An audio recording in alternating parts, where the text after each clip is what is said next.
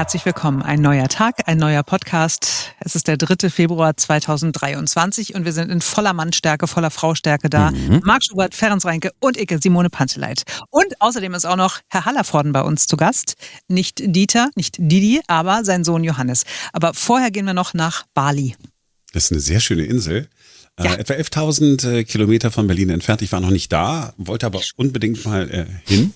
Mhm. Und wenn man dorthin in den Urlaub fliegt, dauert ziemlich lange mit Umsteigen und so etwa 17 Stunden. Boah, wirklich eine Weltreise, ne? Ja, und wir reden deswegen über diese wunderschöne Insel, weil zwei wunderschöne Klimaaktivisten diese Insel angeblich besucht haben. Angeblich ist ganz wichtig, aber die Geschichte ist trotzdem nice. Also das sind dieselben Klimaaktivisten, die im vergangenen September in Stuttgart gesagt haben, so geht das aber nicht, haben sich auf die Straße geklebt, weil die Autofahrer ja nicht mit dem Auto zur Arbeit fahren sollten. Mhm. War natürlich gefundenes Fressen. Erstens für die Bildzeitung, die die Geschichte als erstes gemacht hat. Und dann für, und rausgekommen ist das übrigens, weil die sollten zu einem Gerichtstermin erscheinen. Da ging es eben auch um dieses äh, Klimakleben. Und ähm, hat der Richter gefragt, ja, wo sind die denn? Und dann stellte sich raus, ab, sie sind äh, weg. Verhindert. Im Urlaub.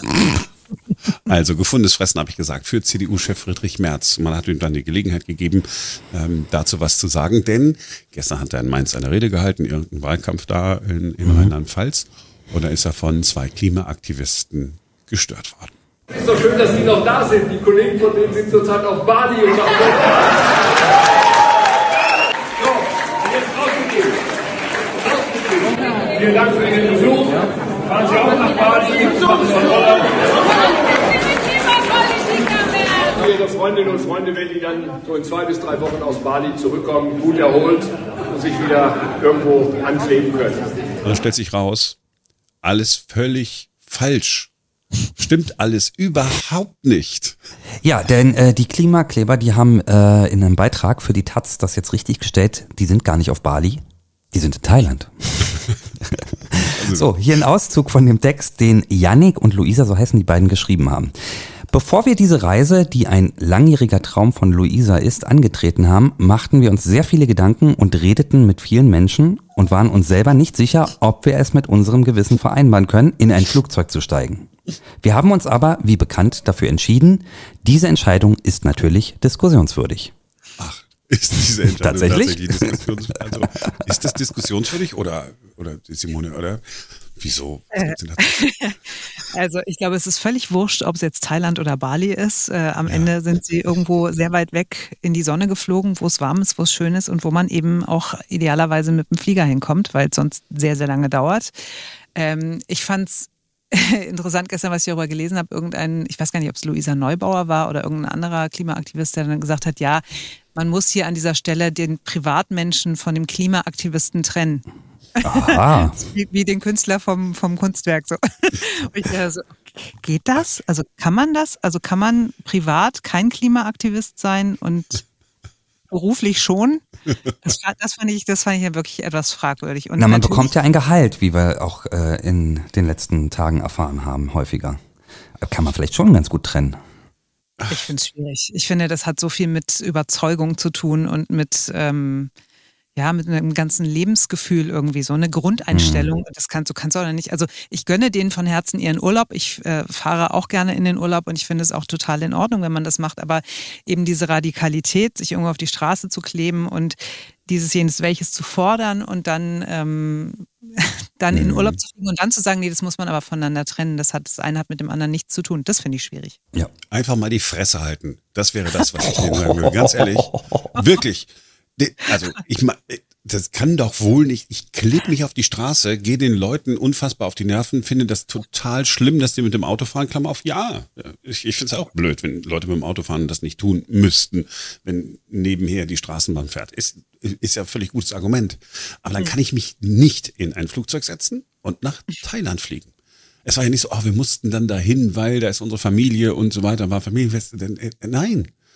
Und es war ein langjähriger Traum von Luisa. Ja, dann, dann träum doch deinen Traum, ist doch völlig in Ordnung, aber dann lass mich in Ruhe. Ne, vor allen Dingen ärgert mich auch, also wenn du, wenn du sowas machst, ja, und dich festklebst, mhm. dann musst du auch mit den Konsequenzen rechnen und die Konsequenz hieß ja, ihr müsst dann vor Gericht erscheinen. Und dass sie das nicht gemacht haben, das finde ich halt irgendwie doppelt scheiße. Also, ne, dann fliegen sie in Urlaub und, ähm, und stehen nicht dafür gerade für das, was sie gemacht haben. Also, wenn sie doch davon überzeugt sind, dass das richtig ist, dann sollen sie auch sich dafür verantworten und dafür gerade stehen und nicht irgendwie, hups, wir mussten jetzt leider wegfliegen. Wenn sie davon überzeugt sind, dass das richtig ist, dann bleiben die mit ihrem Arm zu Hause und fliegen nicht nach anderen. Bali. So einfach ist das. Flugscham. Ja, ganz Schweden ist durch Greta Thunberg irgendwie in den Flugscham versunken. Keiner wollte mehr irgendwo hinfliegen, hat sich aber auch erledigt. Die fliegen wieder so wie vorher. Äh, den Rückgang, den es da gegeben hat, der hing wohl offensichtlich mit, äh, mit Corona zusammen. Aber noch geiler ist wirklich, es ist sensationell. Ich habe diesen Taz-Artikel gleich zweimal gelesen. Ich bin jetzt nicht so ein großer Taz-Leser, ich finde aber, dass die einen nice Style haben. Schöne Artikel eigentlich, nur dieser Artikel, den die selbst geschrieben ist, nicht so gut, bis auf die Geschichte, warum sie denn geflogen sind. Weil sie hatten ja angeblich den langen sie hatten Traum. angeblich überlegt. Ah, wir wollen, nein, weil es ist ja so schädlich für das Klima. Lass uns lieber mit dem Zug und mit dem Bus nach Thailand fahren. Wir haben im Podcast ja mal darüber berichtet, dass das tatsächlich geht, ne, dass man dann sehr ja. lange unterwegs ist.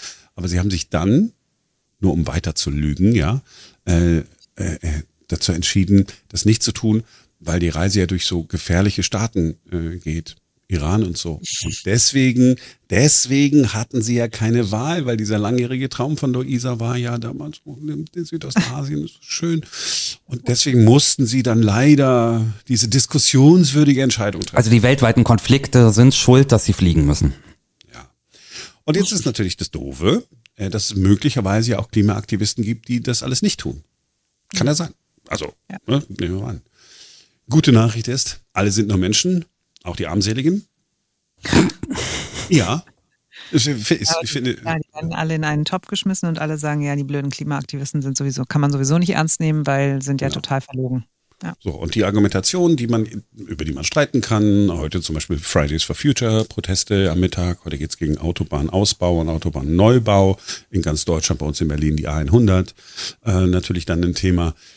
Da, darüber kann man ja wirklich ernsthaft diskutieren, geht aber dann nicht mehr, weil irgendwelche Vollpfosten ähm, sich selbst ans in die Tasche lügen, uns auf die Nerven gehen, mir sagen, was ich zu tun habe und sich selber nicht daran halten, ja, ähm, Wasser predigen, Wein trinken, war das so?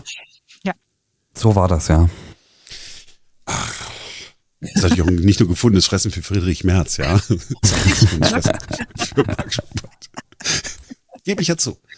Ja, äh, da da kann es keine zwei Meinungen geben. Ach, warum? Wieso ist doch in Ordnung? Er, er gibt doch, soll ich aufhören oder soll ich mich weiter in Radio reden eigentlich? Ich finde es sehr unterhaltsam, aber wir wollten ja auch noch Johannes Hallervorden zu Wort kommen. Hm. Ja. Schluss mit äh, Klimaklebern in großen ja. Fliegern. Jetzt geht's an die schönen Dinge.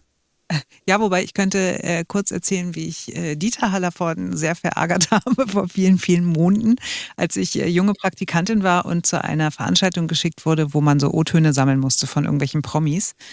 Und Dieter Hallervorden war auch da und ich, halt Kind der 80er, ne, habe also die, die äh, immer geguckt, alle Filme, mein Vater hat uns in alle Kinos reingeschleift, wo das gezeigt wurde. Und ich bin hingegangen und habe gesagt so, hey, guten Abend, Didi Hallervorden. Und der hat mich mir einfach von Latz geknallt, so, ähm, bitte informieren Sie sich, bevor Sie mich ansprechen. Didi ist eine Kunstfigur und ich heiße Dieter Hallervorden. Schönen Abend noch. Und drehte sich Ups. um und ging weg. Und ich war so, äh, Entschuldigung. Und dann musste ich mich natürlich rechtfertigen von meinem Chef. Er sagte, ja, aber Dieter Hallervorden war doch auch da. Wo ist denn der Ton von dem? Und ich so, der war, der war selber behindert. der war, ging nicht. ja, aber wir haben uns äh, ausgesprochen. Ich habe ihn vor nicht allzu langer Zeit in seinem Theater hier im Schlossparktheater getroffen weil ähm, wir meiner Mutter Karten geschenkt hatten. Und danach wollte meine Mutter natürlich noch ein Foto mit Dieter Hallervorden haben. Ja, und da kamen wir ins Gespräch, ich habe ihm das erzählt und äh, wir haben beide herzlich gelacht und sind jetzt wieder Freunde. Ja. Das ist so ein Unterschied. Also amerikanische Künstler, ja, die würden sich darüber freuen, dass äh, jemand die Kunstfigur, mit der man so viel Geld verdient hat, kennt und würden sagen, hey Mensch, hey, cool, danke, ich freue mich und so. Und in Deutschland ist dann, es ist nur eine Kunstfigur. Mhm. Ja, vielleicht hat er auch einen schlechten Abend gehabt. Kann ja sein. Hatte man. Hat, äh, wobei, du hattest das noch nie, glaube ich. Ne? Du hast noch nie. Wir wollten ja jetzt also nach vorne schauen. Also jetzt kommt ein Interview ne? mit Johannes Hallervorden, dem Sohn von Dieter Hallervorden. Der ist ja unser Musikexperte beim Berliner Rundfunk 91.4. Aber das ist er ja nicht nur. Er ist auch äh, vor allem Schauspieler und er ist Besitzer und Betreiber des Theaters Berliner Schnauze in Friedrichshain. Und äh, ja, heute früh war er bei uns beim Berliner Rundfunk 91.4. Guten Morgen, Johannes. Guten Morgen. Ich freue mich ganz doll, dass du da bist. Du hast ein neues Stück, was nächste Woche Premiere feiert bei dir im Theater. Gut gegen Nordwind. Da klingelt es vielleicht bei einigen, weil das ein sehr erfolgreiches Buch war, weil es auch verfilmt wurde. Erzähl doch mal, wer es nicht kennt, worum geht's? Ja, genau. Also die einen oder anderen erinnern sich an den Roman, an den Film. Äh, grob gesagt geht es um Folgendes. Äh, bei Leo Leike, das ist meine Rolle, landen irrtümlicherweise Mails von einer ihm völlig unbekannten Emmy Rothner, die eigentlich äh, ein Abonnement kündigen will bei einem Verlag, aber bei einer falschen E-Mail-Adresse landet. Und äh, aus Jux erstmal schreibt er ihr zurück daraus entwickelt sich dann mehr und mehr ein gewisses gegenseitiges Interesse bis hin zu einer Freundschaft und auch zu einer Liebesbeziehung, die aber wirklich ausschließlich aus diesen Mails sich gründet. Und äh, wir haben uns auch die große Herausforderung gemacht. Wir spielen auf der kleinen Bühne in zwei unterschiedlichen Räumen. Wir haben eine Trennwand. Wir sehen uns nicht, mhm. spielen aber miteinander, reagieren aufeinander. Und das Ganze läuft eben ausschließlich über Mails. Und das ist wirklich ein sehr, sehr spannendes Konzept und es macht großen Spaß schon in den Proben. Und ich glaube, wir werden den Leuten eine große Freude damit bereiten können. War das das, was dich daran gereizt hat, das auf die Bühne zu bringen oder gab es da noch mehr?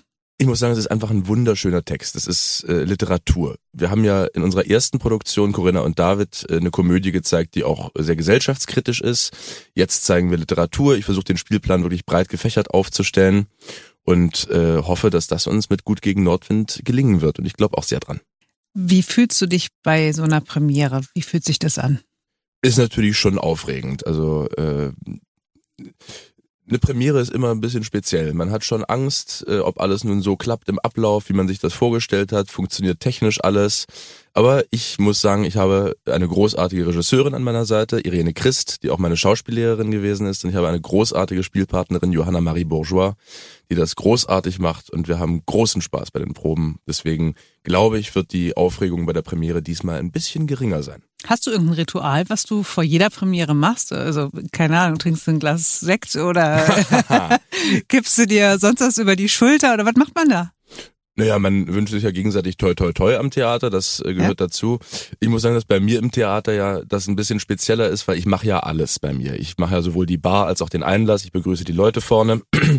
Und deswegen äh, ist das in dem Fall mit Ritualen ein bisschen weniger behaftet als äh, Produktionen an anderen Häusern, die ich ja auch noch spiele. Da bin ich dann eben auch gesamtverantwortlich und dadurch habe ich ein bisschen weniger Zeit aufgeregt zu sein. Hm. Äh, du hast gesagt, die Bühne ist sehr klein. Ich war ja schon mal bei dir im mhm. Theater, durfte es selber genießen, das äh, Stück Der letzte Raucher, ganz, ganz toll.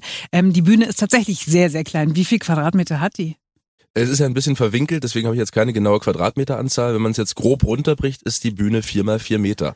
Und ich versuche ja auf dieser kleinen Bühne die Qualität auch großer Häuser mitzuhalten. Mhm. Also ich habe Produktionskosten, äh, die sind zum Teil bei kleineren Stücken an großen Häusern geringer. Mhm. Äh, ich fahre da schon ordentlich was auf, aber ich glaube an das Projekt und deswegen mache ich das auch sehr gerne. Ist dir das selber schon mal passiert, dass du jemanden digital kennengelernt hast? Äh, tatsächlich nein. nicht unterwegs in, auf den einschlägigen Portalen. okay, schade, sonst hätte ich jetzt gefragt, was denn daraus geworden ist und so. Äh, mal ganz im Ernst, äh, also du musst ja auch nicht drauf antworten, aber so für unsere äh, weiblichen Hörer oder auch männlichen, keine Ahnung, ähm, bist du eigentlich vergeben? Ja. Ja. Und das ist die Antwort, mehr kommt nicht? Nein. Alles klar. Okay.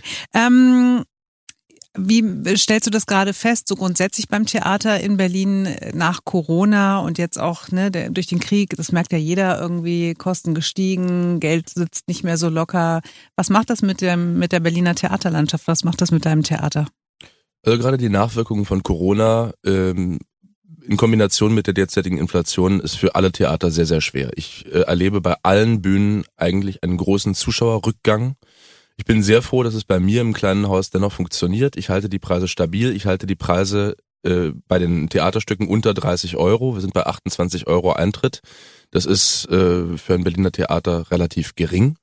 Und ähm, ich freue mich sehr, dass uns die Treue gehalten wird. Dennoch äh, ist man natürlich immer am Spekulieren, oh, wie lange geht es gut, weil ich sehe andere Bühnen und die Auslastungszahlen von zum Teil nur noch 30 Prozent. Ich habe es selber erlebt beim Seefestival im letzten Sommer. Äh, wir versuchen jetzt im nächsten Sommer zu alter Größe damit wieder heranzuwachsen mit dem Musical Adams Family. Aber wir haben überall gesehen, dass es wirklich schwere Auswirkungen auf die Theaterlandschaft hat. Also es, es gibt einen Publikumsschwund. Das ist nicht wegzudenken gerade. Jetzt gibt es dein Theater seit dem 6. Mai. Wie oft hast du seitdem gedacht, warum habe ich mir das angetan? Und wie oft hast du gedacht, das war die beste Idee meines Lebens? Also ich habe zu Anfang damit gerechnet, dass ich die ersten Jahre da richtig reinbuttern muss, dass ich extrem viel extern arbeiten muss und so weiter und so fort. Äh, das hat sich Gott sei Dank nicht bewahrheitet. Deswegen kann ich wirklich froh sein, um die Entscheidung es gemacht zu haben. Es ist ein gut laufender Betrieb. Die Zuschauer gehen glücklich raus. Ich habe großen Spaß bei meiner Arbeit. Also scheiße, warum habe ich das gemacht? Habe ich natürlich auch schon gedacht. In Momenten der absoluten Überforderung, weil viel zu tun war. Aber Gott sei Dank nie aufgrund des mangelnden Erfolgs oder aufgrund mangelnder Qualität sondern einfach, weil ich dachte, oh, äh, das ist aber ein bisschen viel, was du dir zugemutet hast. Das stimmt schon. Also jetzt jeden Tag äh, morgens oder mittags proben und abends eine Vorstellung spielen. Äh, Schauspieler werden ja oft gefragt, was machen sie eigentlich tagsüber? Arbeiten ist die Antwort. Üben. Ja. Was fällt denn dir am schwersten? Ist es Textlernen? Ähm, ist es, keine Ahnung, die Partnerin auf der Bühne knutschen? Gut, bei dem Spiel jetzt nicht, weil ihr ja sowieso äh, hinter einer Wand seid. Aber was fällt dir so am schwersten? Äh, tatsächlich bin ich ein relativ langsamer Textlerner. Also wenn ich dann muss, dann geht's relativ schnell. Aber äh, dieses äh, stumpfe Auswendiglernen erstmal, das ist ja die Grundlage der Arbeit. Mhm. Das nervt mich manchmal. Aber es muss ja eben sein, um den Spaß zu erleben, den es dann macht, wenn man es tatsächlich erarbeitet. Aber dazu muss man den Text eben dann doch parat im Kopf haben. Gibt's da irgendwelche Tricks? Ich habe es nie gelernt. Ich habe also, ob das jetzt irgendwie Gedicht lernen war in der Schule oder so, ich war immer ganz schlecht daran. Äh, jeder lernt Texte unterschiedlich. Also mhm. ich lese den Text einfach so oft, bis ich ihn kann. Okay. Ja. ja ich habe mich irgendwann mit irgendjemandem unterhalten, der gesagt hat, er hätte ähm, sich das auf ins Handy eingesprochen, ne? Und dann immer wieder gehört bei U-Bahn-Fahrten und so weiter, ne, dass man. Ja, da lerne ich tatsächlich überhaupt nicht. Ich habe das auch mal versucht. Das rauscht bei mir irgendwo anders hin. Also ich, das hilft mir leider nicht. Was hast du noch für andere Hobbys außer deiner Arbeit? Momentan. Mhm. Schwierig. nee, also ich äh, habe einen kleinen Hund, mit dem gehe ich sehr gerne im Grunewald spazieren und äh, ich mache auch grundsätzlich eigentlich gerne Wassersport, nur jetzt gerade im Winter äh, lieber draußen als äh, im Schwimmbad oder so. Mhm. Und dann eher auch eher Windsurfen oder eben wirklich in der Havel oder im See schwimmen. Ähm, ja, aber sonst jetzt gerade bleibt momentan mit den Proben weniger Zeit. Mhm. Also ich laste den Hund aus und äh, damit ist dann auch das äh, die mögliche Zeit erschöpft. Jetzt müssen wir noch wissen, wie heißt der Hund? Das ist die kleine Kia, die ist sieben Monate alt. Oh, ganz frisch. ja. Johannes Allervorden beim Berliner Rundfunk 91.4. Am äh, 11. Februar ist die Premiere von Gut Ganz gegen genau. Nordwind in seinem Theater Berliner Schnauze in Friedrichshain auf der Karl-Marx, ich weiß es auf aber nicht. Karl-Marx-Allee, Karl genau, Allee. am U-Bahnhof Frankfurter Tor. Genau, okay, sag ich nochmal. Auf der Karl-Marx-Allee, U-Bahnhof Frankfurter Tor und ähm, ja, ich kann jedem nur empfehlen, da hinzugehen. Es war wirklich ein Erlebnis und ich werde auch wiederkommen. Vielen Dank, dass du heute Morgen bei uns bist. Sehr, sehr gerne. So, aber das war doch mal ein versöhnlicher Schluss. Ein sympathischer äh, Johannes Hallervorden, wie ich finde. Total, ein ganz netter Kerl.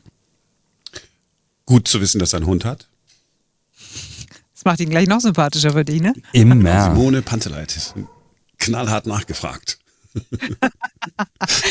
so, versöhnlicher Schluss. Äh, kleines, niedliches Hündchen ähm, bei der Familie Hallervorden. Mehr wissen wir ja nicht. Naja, wir wissen immerhin noch, dass er eine Freundin hat, aber dass er sie nicht beim Online-Dating irgendwie kennengelernt hat, auf keiner Online-Plattform.